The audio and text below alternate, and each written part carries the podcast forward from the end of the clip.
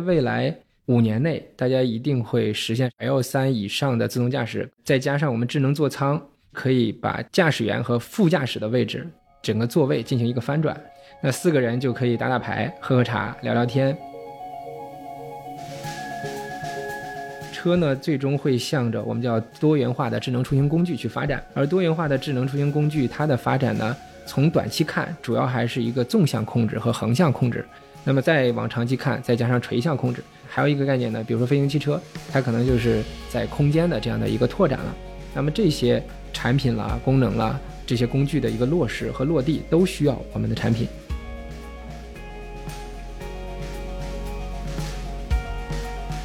那我们在某些产品上其实有相应的一些前瞻性，是比国外的产品要更好的啊。比如说我们的整合特性，那我把底盘上以前可能三个产品，现在整合成了一个产品。那么我无论从整车的布置，包括整车厂人力的投入，包括它引入供应商，所以从开发周期、时间成本各个方面都会有一定的优势。未来我们认为汽车也会逐步的像手机一样。有软件升级，我们通过远程在线的升级来实现一些新功能的释放和开发。那这样的话，无论你自动驾驶和智能驾驶这个层面的所有的功能的添加，都离不开最后底盘的执行端去操控和实现。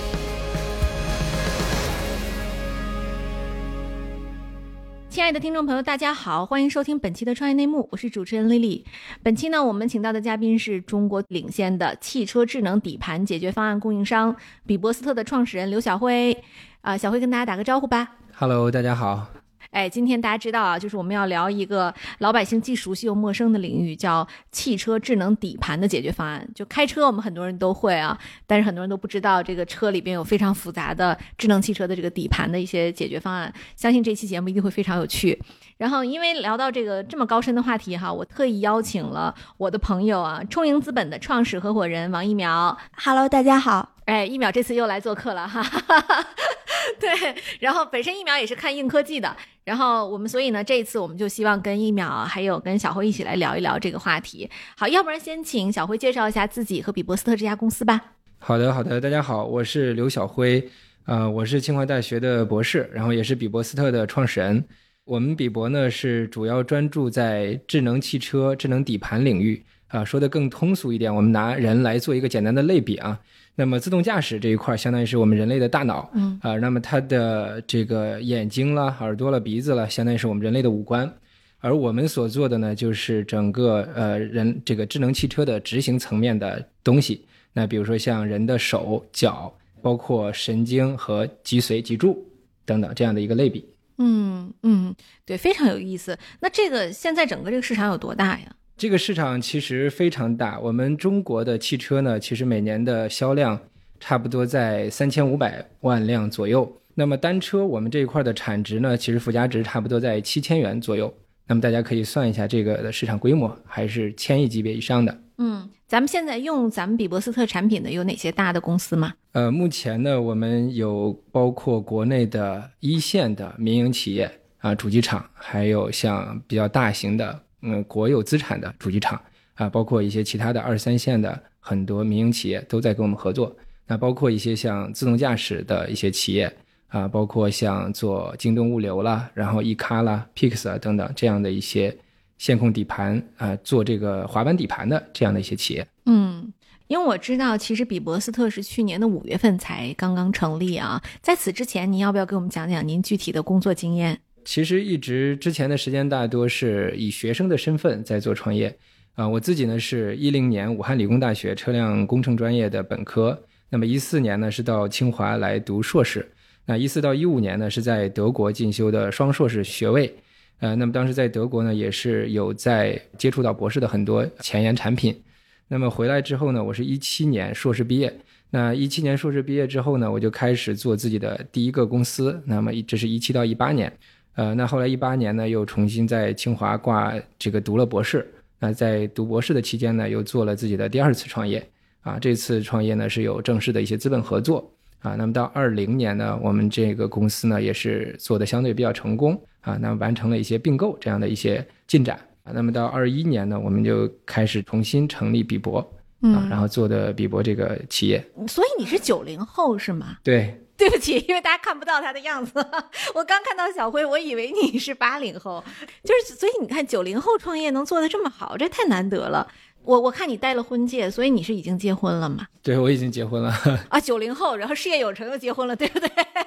我是对去年这是什么神仙创业者？去年七月份结的婚。对你太太做什么？呃，她是老师，啊、对，所以她支持你创业嘛。对，非常支持，非常支持。嗯，嗯，哎，其实我想知道啊，就是小辉你在德国雅琛学习的时候，其实呃，德国也是一个非常先进的工业的大国嘛，特别是汽车的很多大品牌都在那里。我想问问你，你对德国非常发达的汽车工业有什么样的感受？我一四到一五年的十月份是在德国这边。那么其实当时在德国呢，我的感触就是这帮人很有意思啊，尤其是汽车在研究很多新的东西，包括自动驾驶了，无论是从这个毫米波雷达、激光雷达，还是说我们的自动驾驶算法，包括 ADAS 的很多 AEB 了等等这种辅助刹车的一些功能都在做。那其实当时这些嗯，在国外的这个经历呢，并没有觉得它有多领先啊，只是觉得很有意思，然后很多人在做。但是当我一五年回到国内之后呢，看到国内的情况，啊、我们发现这些产品其实在国内相对还是比较领先的一些技术嗯啊。那么国内很多呢在做这一块的创业公司也有很多啊，包括自动驾驶，其实智能汽车从一五年、一六年开始逐步的啊这个赛道逐步的火起来，大概是这么一个情况。但是其实德国当时整体的国家的现状是很萧条的，我个人感觉啊，完全没有中国有活力。嗯，对，我们前几天录了一个创业者，就是在德国。我们俩远程在视频，我能看到他后面就是一个非常主流的那个广场啊，嗯，名字我忘了，他在柏林。然后早上的七八点钟，街上就是可能半天过一辆车的那种状况啊，经济确实是比中国差不少。对。哎，我我想问问您，您是从什么时候开始萌发了创业的想法？其实创业的想法，我在一四年在德国的时候，当时就有啊，但是呢，我当时创业的方向并不是很明确，但是这个事情肯定觉得自己以后肯定要想做，包括我当时读大学选南方，也是觉得南方的从商的环境会更好一些，所以就去了南方读的大学。包括一四到一五年，我其实我现在的很多核心的团队啊，包括合伙人，那其实一四在一四到一五年的时候，我就在给他讲创业这件事情。他们那个时候其实可能还在读大学，啊，因为他们跟我还是有一定的年龄差，根本就不清楚我给他讲的这个产品和赛道，也就是我现在在做的事情是个什么。但是他们在毕业之后就义无反顾的来了我这边。对，所以您团队现在有多少人？现在团队差不多一百人左右，呃，A 轮的公司对吧？一百多人啊。那创始团队有几个人啊？呃，目前创始团队在五个人，哦、就是这五个人，你们当时怎么分工的？是你的同学吗？嗯，有一些是我同学。从我们整个呃创始团队来讲，呃，一位呢是吴总，是我的大学同学，那也是我们清华的联合培养硕士。他之前呢也是在上汽，包括其他的一些企业，有过五年多的底盘电控产品的开发和交付这样的一个履历。那在我们这里呢，主要是负责运营，像公司的这个产业链，包括我们公司的资质，然后呃对外的一些宣传、政府关系等等，都是吴总这边负责。啊，那另外一位呢是谢总啊，谢总呢之前在整个行业里面啊，无论是比亚迪、包括博世还是上汽等等很多知名的企业都待过二十多年，主要负责的就是底盘电控产品的开发、管理啊，包括整个产业链的疏通等等。啊，在我们公司呢是担任副总经理的角色，主要是分管我们研发，包括团队啊，还有就是整个产品链的这个疏通。那另外两位呢，就是我的硕士和博士生导师于良耀老师和宋坚老师。那这两位清华大学的教授呢，是主要是在我整个产品的技术支持，包括我们产品呃上下游的关系，无论是我们客户端还是说我们的供应商端，呃，包括我们产品在量产过程中很多经验的指导啊、分享以及品控、产线了各个方面。因为于老师和宋老师在过去的呃十五年时间里面。培养了大概十几家非常成功的师兄弟企业，那他们也都是做底盘电控产品的，啊，那在这里面呢，无论是经验还是资源啊导入各个方面都有很强的一个 power。嗯，对，哎呦，这听着真是太神奇了！就是学生跟老师一起合伙创业哈，这种案例在你们行业里多吗？呃，这种非常的常见啊，尤其在我们课题组，其实也更为的啊突出。对，但是你做创始人，就老师做你的和联合创始人这种的多吗？在其他课题组我们不太清楚，但是也有很多是这样子的。但是在我们课题组，大多时候是这样，因为老师非常支持学生按照自己的想法和理想去做事情。嗯那老师作为早期的团队的技术支持和资源导入支持，那么当公司逐步逐步的变大，那么老师会逐步的逐步的降低他在这个公司的一些话语权等等，是这样的一个架构。嗯，是清华的老师吗？对，清华的老师。哎呦，这我想去清华读书哈！你说我做这节目做了快五年了，也没有人找我入伙什么的。说一秒，你需不需要找个人入伙？对，对，就是就 anyway，我觉得是是非常非常有意思的一个生态，就很正向和蓬勃积极的哈。就可能据我所知，就学术圈里边还是很讲究论资排辈的嘛。但是能看得出来，就是这个小辉的这个老师啊、导师啊，其实都还是很平等的这种关系啊，对这很难得。哎，你还记不记得你当时做的时候，这个产品出来第一个大客户是谁？然后怎么谈下来的？呃，这个我们产品呢，其实分很多阶段。早期技术积累阶段呢，我们跟国内的很多呃主机厂，比如说像上汽的前瞻技术部，当然这个也是依托清华大学，我们在相有相应的一些合作。嗯那、包括一汽的技术中心，还有江淮啦等等，比亚迪啦，都有相应的一些前瞻性的技术研究。嗯啊、那么从公司层面，我们产品实现工程化落地之后呢，我们更大的一些客户呢是民营企业国内的准一线，然后这个呢也是基于我们从一八年就开始接触，有一些前面的一些项目合作，那对团队的信任啊，无论是技术上的信任，还是做事的这种认真、踏实和努力的这种干劲儿上的，那么都非常的认可。所以我们在今年，虽然比博是去年的五月份成立的，但是我们在今年的二月份就形成了大的主流车型的产品定点。嗯，你们跟魏小李有合作吗？魏小李，我们现在在对接，对，为什么他们是你们第二个考虑的合作伙伴？因为说到智能车，他们好像更领先一点儿。因为新的造车势力，它在产品选择上啊、更多的还是前期主要还是以博士的产品为主。嗯。啊、那么后期呢会考虑国产化，包括现在其实大家也都在推进国产化，尤其这两年由于缺芯了、断供了、供应链的保证上面啊、国产零部件在逐步的引入，但是早期来讲，他们做的这些车相对还是比较高端一点。嗯。啊、那么它的产品应用呢，主要还是从安全的考虑，或者是给消费者交代的考虑，更多的还是选国外的，比如说博士这样的大品牌的。嗯嗯。哎，一秒，我想知道你是怎么发现比伯斯特这家公司的呀？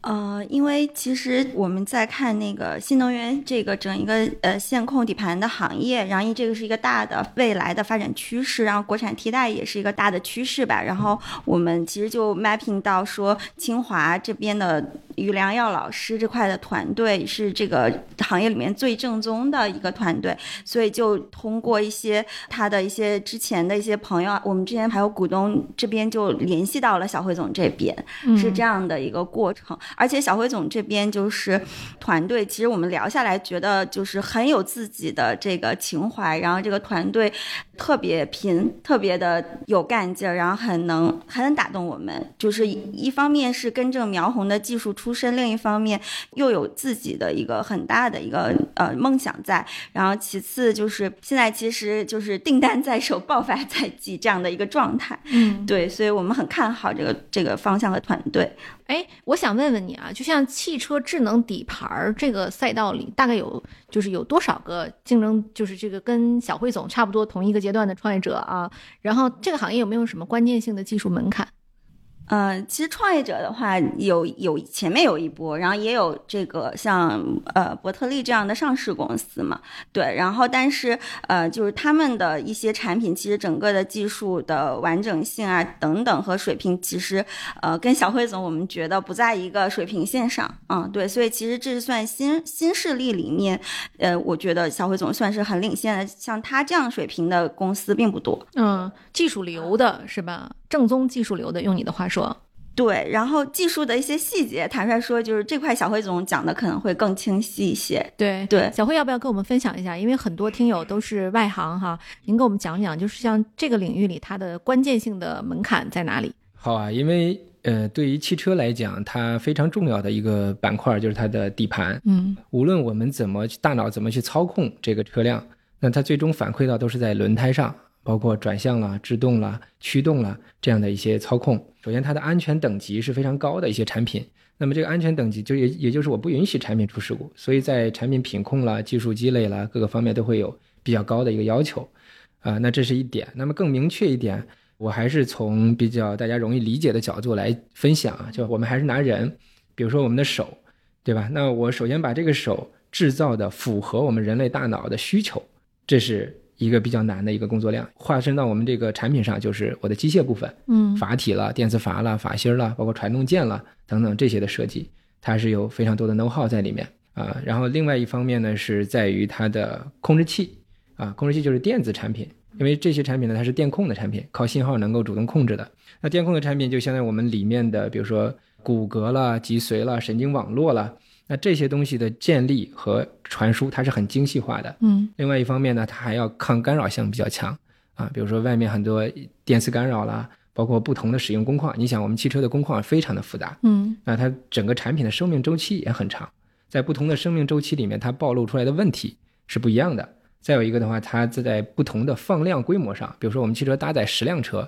一百辆车，其实没有什么意义嗯啊。当我们放量到几十万、几百万套的时候，那你的产品的一致性各个方面才会有一个全面的提升和认知啊。所以这一块呢，也源于我们整个团队在这个行业里面二十多年的一个技术积累，包括也帮助国内非常多成功的企业实现了相应底盘电控的一些产品的，比如说比较多的，差不多在两百万套每年的出货量这样的一个过程。嗯所以在这一块我们的积累很多。那么第三个方面就是软件方面啊、软件方面我还是拿我们人来类比，就比如说我们人的这个小脑是负责我们人类的平衡的。稳定性的，那么反映到我们这个车上，就是我车的，比如说防侧滑啦、防甩尾啦这种车身稳定性的控制系统。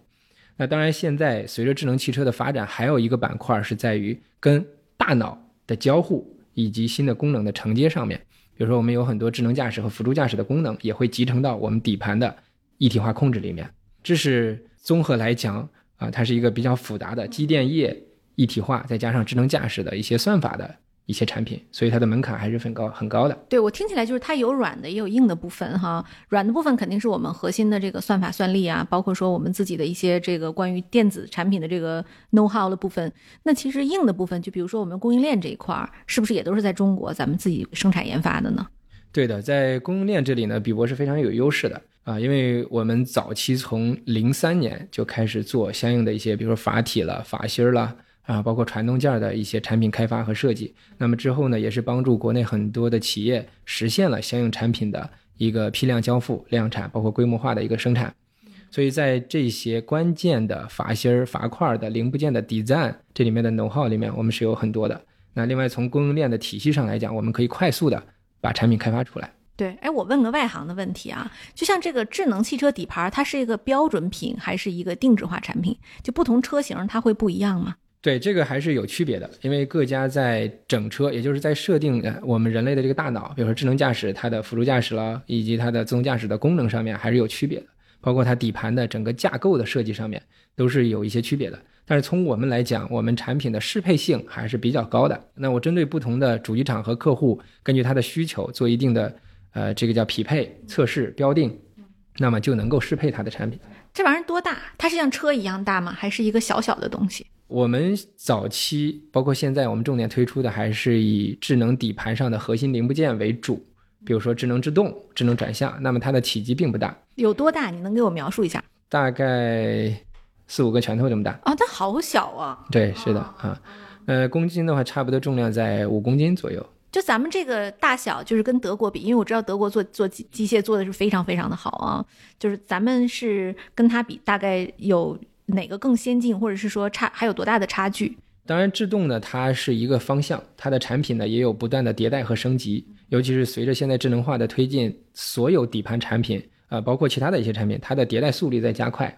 那我们在某些产品上，其实有相应的一些前瞻性，是比国外的产品要更好的。比如说我们的整合特性，那我把底盘上以前可能三个产品，现在整合成了一个产品。那么我无论从整车的布置，包括整车厂人力的投入，包括它引入供应商，以前它可能也需要引入三家，但现在你需要一家就行了，因为我一个产品涵盖了三个产品，嗯，对吧？所以从开发周期、时间成本各个方面都会有一定的优势。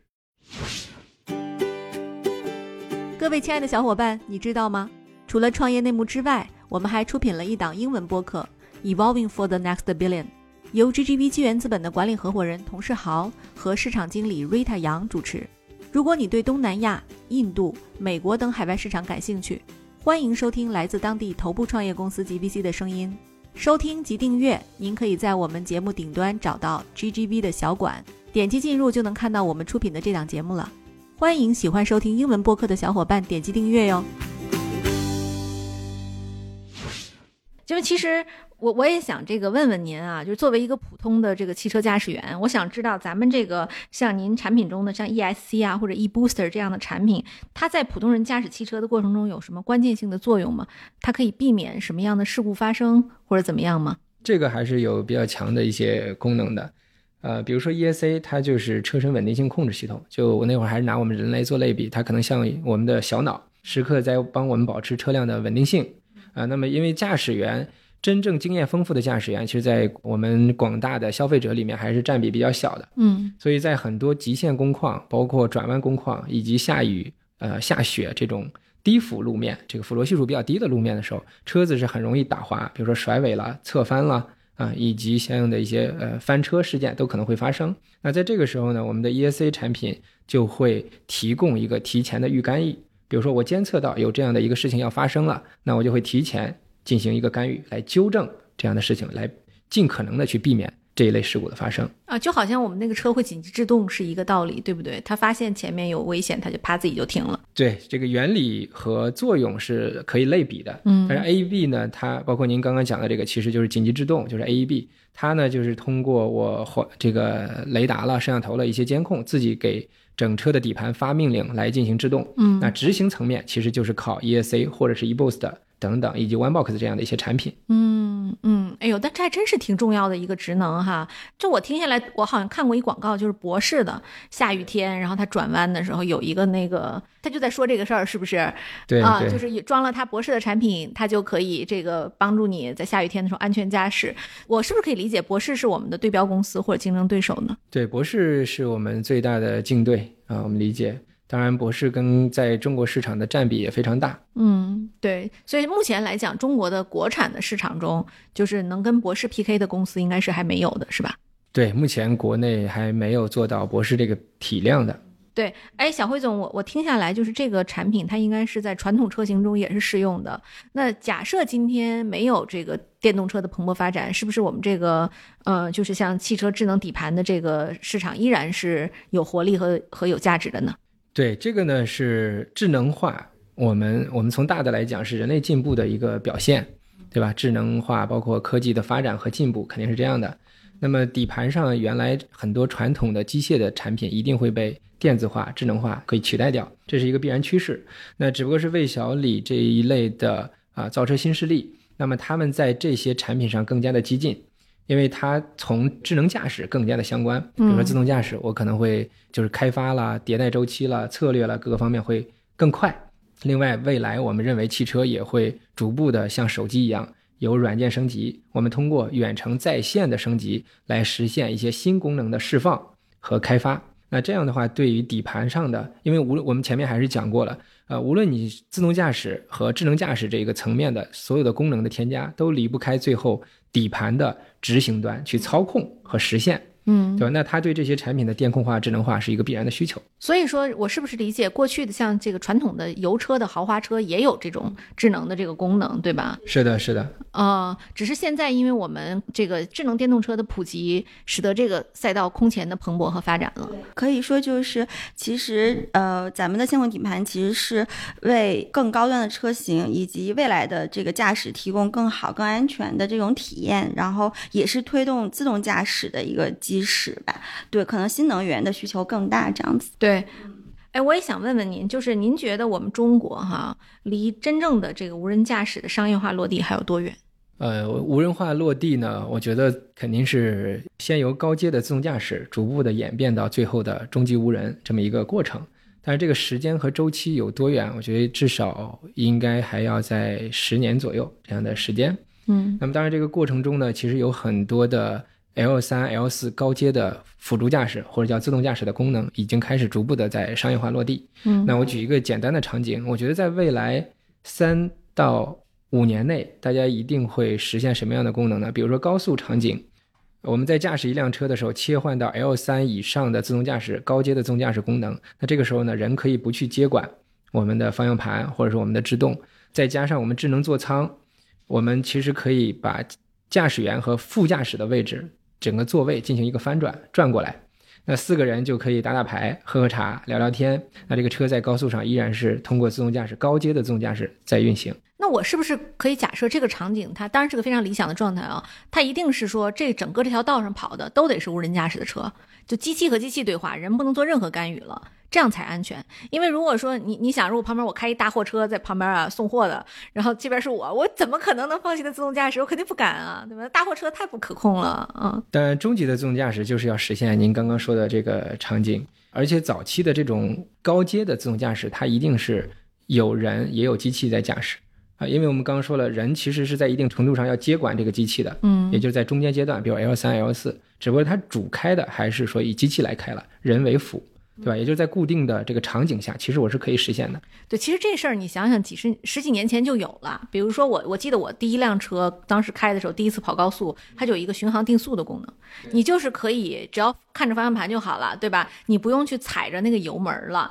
其实那是非常非常简单的一些辅助驾驶的功能。到今天呢，其实这个像特斯拉这种啊，尽管它的安全性还有待市场去验证，嗯、但但它其实基本是能实现的了，从技术上，对吧？是的，是的。嗯，对，呃，我也想问问您，就是像现在国家其实有大量的像绿色经济啊、双碳目标啊这样的一些政策的推动，它对于比伯斯特的这个未来，就它会是一个利好吗？然后未来我们的商业化还有哪些领域和延展的可能？嗯，绿色经济包括双碳目标这一块呢，大家在国家在大力的推行电动车、新能源车，对吧？那么我们的产品首先智能制动，它相比传统的制动系统，能够帮助新能源车提高一定的续航里程，因为我们可以配合电动车的电驱动系统做能量回收，来实现相应的一个节能减排，达到这样的一个效果啊。所以在这个方面是非常有帮助的。那从比伯的未来来讲，我们可扩展的领域很多啊，因为对车辆，我们先拿车来做类比，车呢最终会向着我们叫多元化的智能出行工具去发展，嗯而多元化的智能出行工具它的发展呢，从短期看主要还是一个纵向控制和横向控制。那么再往长期看，再加上垂向控制，这个垂向控制呢，我们首先从底盘的概念，它是一个概念，还有一个概念呢，比如说飞行汽车，它可能就是在空间的这样的一个拓展了。嗯那么这些产品啦、功能啦、这些工具的一个落实和落地，都需要我们的产品。对，其实我刚才啊特意看了一下，我记得昨天我看了一条新闻，就是深圳已经允许那个无人驾驶车在路上跑了嘛对，做了一个测试，嗯，对，就可见就，而且它现在好像那个好多地方，我都在路上有看到无人驾驶的那种送货的车，就是有那种送快递什么的啊。我就想问问您，就是像对于乘用的和这种商用的货运的这样的卡车而言，线控技术的应用有哪些不同之处吗？在轻卡轻客，然后包括重卡啊，我们先聊轻卡轻客。那么轻卡轻客呢，它是因为吨位相对比较大一些，那么它对于这个底盘的线控执行单元，我们所做的开发的这些产品，对于它的呃这个强度，包括产品的功率、电机的功率各个方面都会有一个更高的要求。呃，因为它的吨位更大，需要的制动扭矩，包括转向扭矩都会更大一些。那第二点的话就是重卡，重卡因为它的产品呃设计各个方面跟轻卡轻客，包括我们现在做的乘用车还是有很大区别的，因为它是气压的，我们现在是基于液压的，嗯包括这个传动件了都不太一样，嗯所以在重卡领域它是一个不同的一个赛道，但是它的控制算法以及所涵盖的功能模块大体是相似的。对，所以我们有一部分功能是可以用到那个重卡上面去的。对的，嗯，哎，我想问问您，就是为什么就是咱们中国目前的这个市场里的这个像线控制动啊、转向、悬挂渗透率不高呢？相比欧美的发达国家，这个呢，我个人的理解是，呃，首先我们的线控驱动，哎，就电控油门这一块儿，现在渗透率已经非常高了啊。目前底盘上的几大件，比如说制动、线控制动、线控转向啊，以及我们的相控悬架，渗透率相对还比较低啊。那么从转向这里来讲，现现在已经有了电子助力转向，也就是我们随着我们这个手的这个随动的一个电子助力的转向产品已经有了。制动呢是电子助力产品正在快速的渗透。嗯啊，嗯包括二三年、二四年，我觉得是一个大的一个爆发区。那悬挂呢，现在这两年也在逐步的开始渗透。这个主要的原因是在于，第一点是这个产品技术的积累和发展到了这些年，已经到了相应一个要爆发的一个时间窗口。那第二点的话，就是市场，包括资本各个方面的一个全面的一个时间窗口期吧。啊，因为从市场来讲，智能化的推进确实加速了这些产品的应用需求，因为最终它是要落实到市场的需求端，需求提升了，那这个产品的技术迭代，包括研发的人员就会增加，资本的关注度又会上来，那这样的话，整个的赛道的发展就会变快。对，哎，我我想问问您，就是目前啊，这个比伯斯特的产品研发到什么程度了？就是咱们是可以直接就量产了吗？还是说我们还在实验室阶段？呃，我们目前比伯的产品呢，已经达到了量产的阶段，包括我们的产线，无论是我们制动产品的 Two Box 方案，还是我们的 One Box 产品方案，当然这个相对讲的更专业一点啊，就是 One Box 是更集成的方案，比如那会儿我说的好几个产品整合成了一个产品，那 Two Box 方案呢是指的 eBoost 和 ESA。那这些产品我们都达到了量产的状态啊，包括我们的产线，在今年的八月份和九月份都会到一个达产的状态。嗯，您之前跟资本市场打过交道吗？我自己从一八年的时候是第一次跟资本市场对接啊，当时呢也有跟魏小李去聊这样的一些事情啊，那么之后在二零年逐步的接触的越来越多，包括现在就。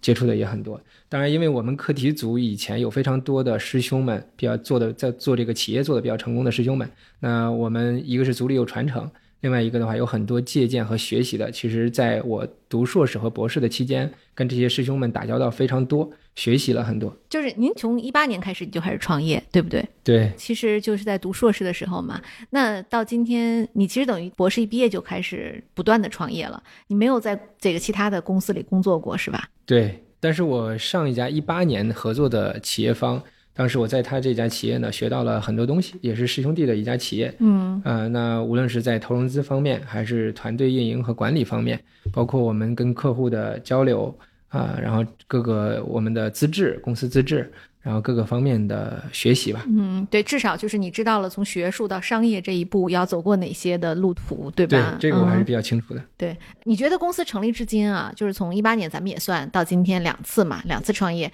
你遇到最大的挑战是什么？最大的挑战其实有两次，第一次呢是团队的稳定性，嗯，团队的稳定性呢，当这个赛道啊被炒得非常火的时候，那么其实我的早期的一些核心团队，那么他们会面临的。市场上形形色色的一些诱惑，或者是橄榄枝会蛮多，嗯，那么在这个时候呢，比博相对我们还是比较节俭的啊，在各个方面。那么在这种情况下呢，大家心理上有一定的波动，但是我跟他们的关系不仅仅是工作和上下级的关系，嗯，在他们的生活各个方面也都是全面参与的，所以他们有很多事情都会跟我去聊。那么大家坐下来坦诚不公的把事情交流清楚，嗯，哎，那这样就很好，这是一次。嗯啊，当然从这一次呢，我也学到了很多，包括团队的凝聚力的把控，后续就好很多。我们比伯现在的离职率是行业内应该说是最低的，没有之一，这是一个事情。那么还有一个事情呢，就是在于客户拓展，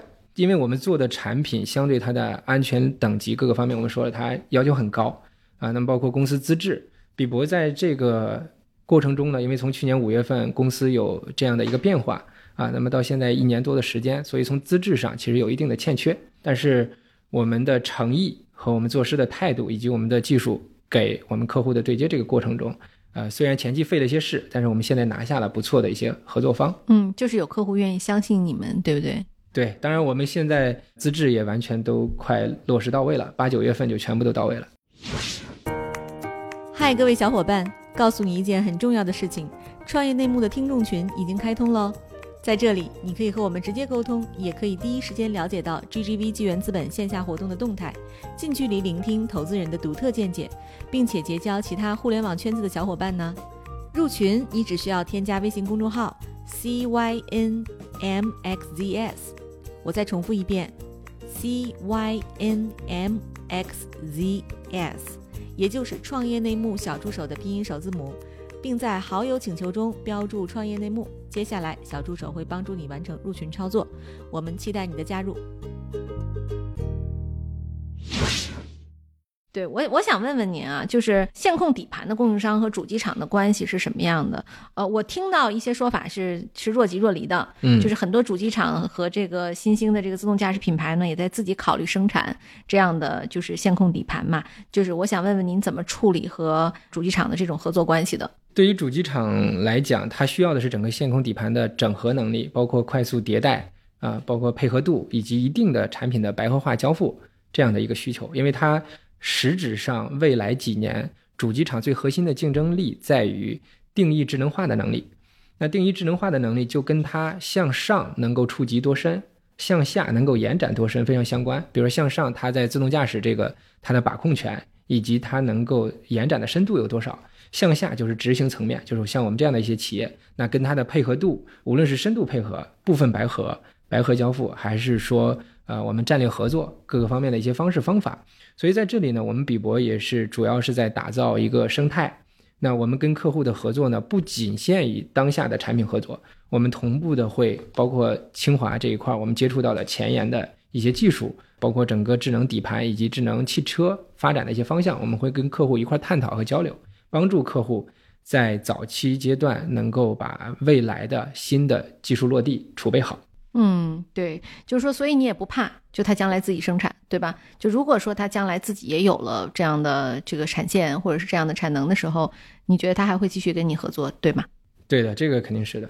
因为术业有专攻嘛。另外，他们自己去投这部分，在成本、然后时间周期各个方面都会，呃，有一定的弊端。对，因为其实我我为什么会有这样的一个问题啊？就前两天我们自己内部做了一个关于芯片方向的图谱，然后呢，这个图谱里就提到自动驾驶，就是发现啊，国内做自动驾驶做得好的都不是专业类的自动驾驶公司，相反，就魏小李是做的比较好的，是因为他们自己有实际的场景嘛，对吧？就是我也想问问你，如果说你自己将来，我纯粹开脑洞啊，这个你将来会不会自己也做一个汽车智能汽车品牌？这个是我们比博第三阶段的一个发展规划。嗯啊、我们会做智能出行工具，或者我们叫智能出行工具类的智能硬件载体。嗯因为我们还是说，人类的进步是在于我们的智能硬件载体的变更。比如说，最早是从电脑 PC 端，然后包括台式电脑，到了现在的笔记本电脑，然后手机从最早的固定电话到现在的移动手机，包括现在的智能手机。那么下一个承接各种智能化科技应用的载体就是智能汽车。嗯啊，那么在这里面其实有很多智能硬件，包括智能出行工具，哪怕是扫地机或者怎么样的这些东西，它都是一个智能化的产品。嗯，那么我们比伯在这一块儿，呃，后续是有明确的规划的。嗯，对，就所以说你可能也会自己做硬件，对吧？未必是汽车，但是就你的话说，可能是一些商用型的其他的什么样的出行工具哈。对，嗯，作为一个技术型的创业者啊，你觉得在公司治理上、技术上的和管理上的难题，哪个对你来讲挑战更大？其实这两个对于当下阶段来讲，我目前认为都没有让我遇到特别大的一个挑战，因为我们对于管理来讲，无非就是呃说到做到，以身作则，再加上的话就是我们待人各个方面，嗯一碗水端平啊、对吧？包括我们对待客户了各个方面啊，内部的一些问题，我们也要梳理清楚，对吧？责任到人。其实这些，我觉得只要是我们是踏踏实实做事的，相对会好一些。啊、那对于技术上来讲，呃，我们希望在未来能够实现对博士的超越，或者怎么样这样的一个更高的一个要求。嗯，那么在这一块儿，我们还需要更为出色的一些技术人员嗯加入到比伯来，那一块儿把这个公司以及我们的产品做好。对你将来会考虑出海吗？呃，我们目前的产品呢，在美国和澳大利亚的房车市场已经形成了一定的订单，嗯明年开始陆陆续续的交付啊、嗯所以这也是我们早期板块的一个布局。虽然它的应用车型是在房车，是一个相对比较小众的车型，但是我们在这一块已经开始做了一定的布局。嗯，那你将来就是如果 seriously 开始大规模出海的时候，你觉得你会先去美国，还是去欧洲，还是去其他国家？以我的选择，我肯定会先去欧洲。嗯，对对，以上决定可能只是我们今天在临时问啊，对对对对有可能市场变了，你也会变啊、为什么是欧洲？是因为你跟你对德国更熟悉吗？因为欧洲，呃，我们说博士等等这一类的企业，它的产品为什么在全球的市场占比这么高？很大的原因是在于德系车卖的非常的好，嗯，啊对，德系车在就是它有应用场景。对它有应用场景。那么我们的产品如果想卖到欧洲，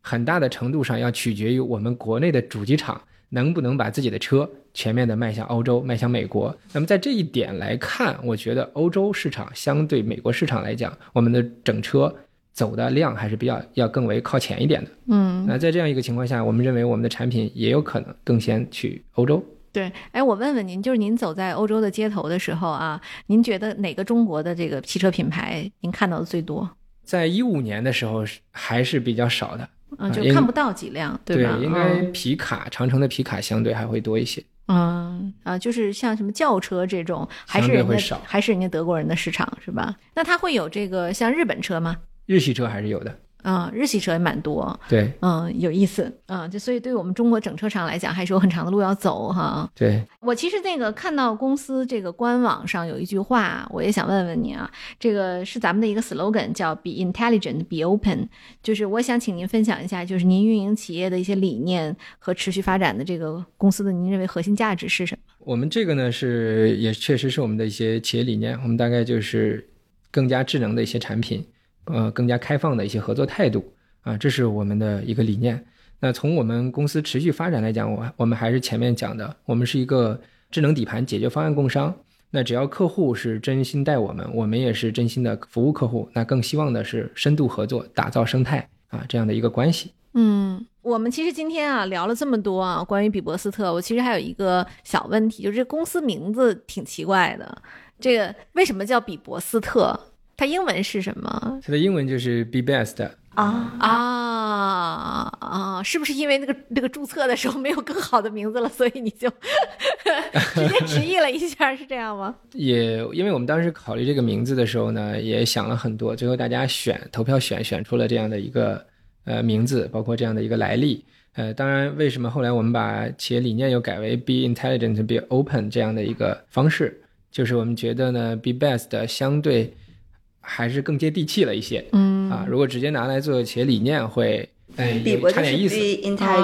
啊。对，你你们会上班会打卡吗？我们的打卡还是相对比较柔性的嗯啊，然后包括我们主要还是靠的员工的自驱力。呃，嗯我们企业非常注重文化传承培养，嗯啊、也当也非常关注员工的生活动态，包括他生活上的一些难点难处，对呃都会帮着去解决。你们员工里九零后、八零后、七零后哪个年龄最多？九零后最多，哦，大概占到多少？差不多在百分之五十以上。哇，对我我有非常大的 pressure，对，就感觉现在找工作幸我千万不要失业一秒啊，就是我们两个都不要失业，对，不然我们两个找不到工作啊。但是虽然说九零后很多，但是我们在九零年到九三年、九四年的这个占比是非常高的嗯，啊、也并不是说三十岁上下，哎，对，三十岁上下的是居多的，因为我看我们的平均年龄差不多在三十一二岁，你你们男生多还是女生多？男生多，这是毫无疑问的。就是男女比例大概多少？呃，男女比例现在差不多六比一、七比一这个样子。啊、哇，这么大的差距啊！对，这个比例对，所以女同学们啊，这个是不是我们女同学可以开一个绿灯，对不对？那当然啊非常欢迎女同学。对对对，那就这样。小慧今天也说了啊，就是如果有想要加入这样一个很酷炫的高科技公司的女同学们，可以积极投简历。你们现在在招什么样的人吗？我们现在各个岗位都有啊、无论是结构设计到匹配标定，还是软件开发，还是硬件的开发啊，包括底层的嵌入式开发，还有销售，我们全面的都在扩充。嗯因为我们团队从去年刚成立的时候，差不多只有七个人。啊，嗯，那么到现在我们到百人的规模，所以我们嗯扩张速度各个方面还是非常快的。对，其实咱们团队特点可以用十二个字做总结，就是清华团队严肃活泼，订单在手，爆发在即。所以大家加入起来应该是比较快乐的，大家团队很有热情，很有 passion。嗯，对，所以你是今天带了你们的 PR 负责人一起来，是吧？对，疫苗总这方面很强。对，疫苗很厉害啊！对，激动的连十六个字都说成了十二个字。数学不太行。对对，anyway，就是说的很好，其实就是看起来就是我们现在虽然只是一个 A 轮的公司，但其实我们后面有大量的订单，说明我们的现金也很好啊，所以有志于加入这样一个高科技领域的朋友们千万不要错过。然后大家呢就在各大招聘网站上搜索“比伯斯特”，然后具体的四个字呢可以看我们本期的 show notes 和标题就能够找到了哈。然后最后我们节目其实惯常会有一个问题啊，就是请您推荐一下，请二位都推荐一下吧，对你们影响最大的一本书或者是一部剧，要不然一秒先来。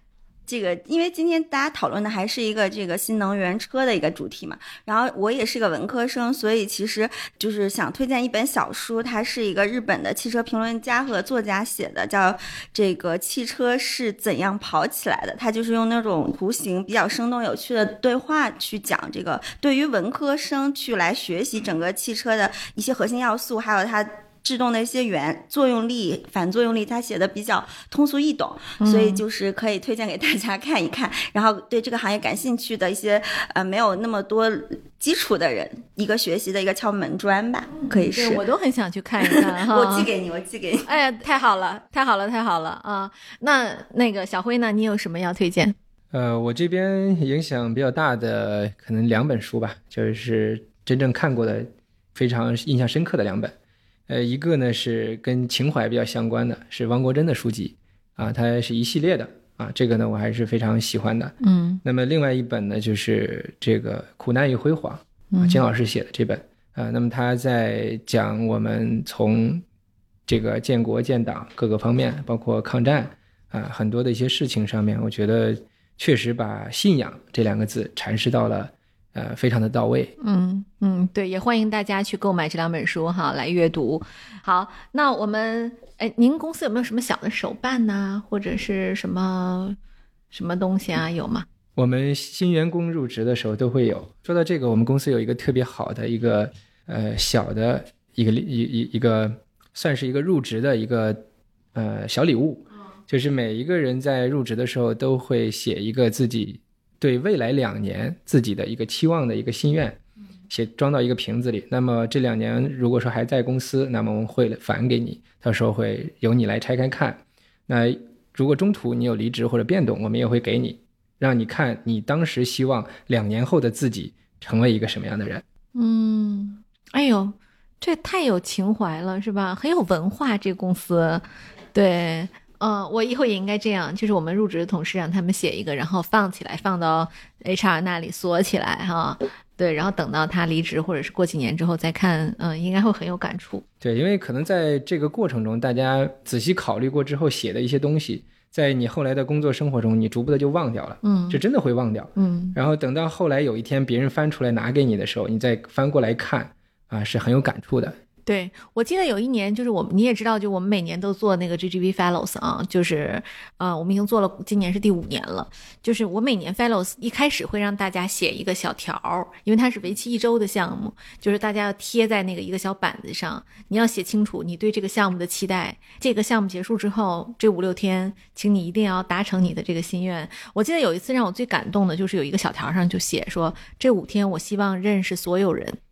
然后到最后，我们就是到那个项目结束之后，有一个下午的时间去复盘，大家要念自己的这个写的东西，然后就问他说：“你都认识所有人了吗？”然后这个人就现场把每一个人的名字、学历、学校、就职单位全部说出来。哇啊！对，当然我们只有三十多个人，可是也很不容易。一周的时间，你要把三十多个人所有的背景就如数家珍的说出来啊！我当时特别特别感动。我觉得就是人要 set up 一个目标，对吧？放在那里，你才能变得更好啊！如果就是你就像有个进度条一样，就是我已经做了百分之十、百分之二十，如果没有目标的话，很容易就虚度光阴。对，当然这个纸条我们是呃全面保密的。没有任何人能看，啊，对对对，嗯，就像一个那个什么时光胶囊一样的，对不对？对对，到最后也是只有你自己能拿到。好，感谢今天啊小辉和一秒精彩分享，也欢迎一秒再次做客我们的节目啊，一定一定。好，那本期节目就到此结束了。好，大家也欢迎大家积极的在小宇宙和喜马拉雅下留言，好，对我们的本期节目提出更多宝贵意见。谢谢大家，拜拜，拜拜拜。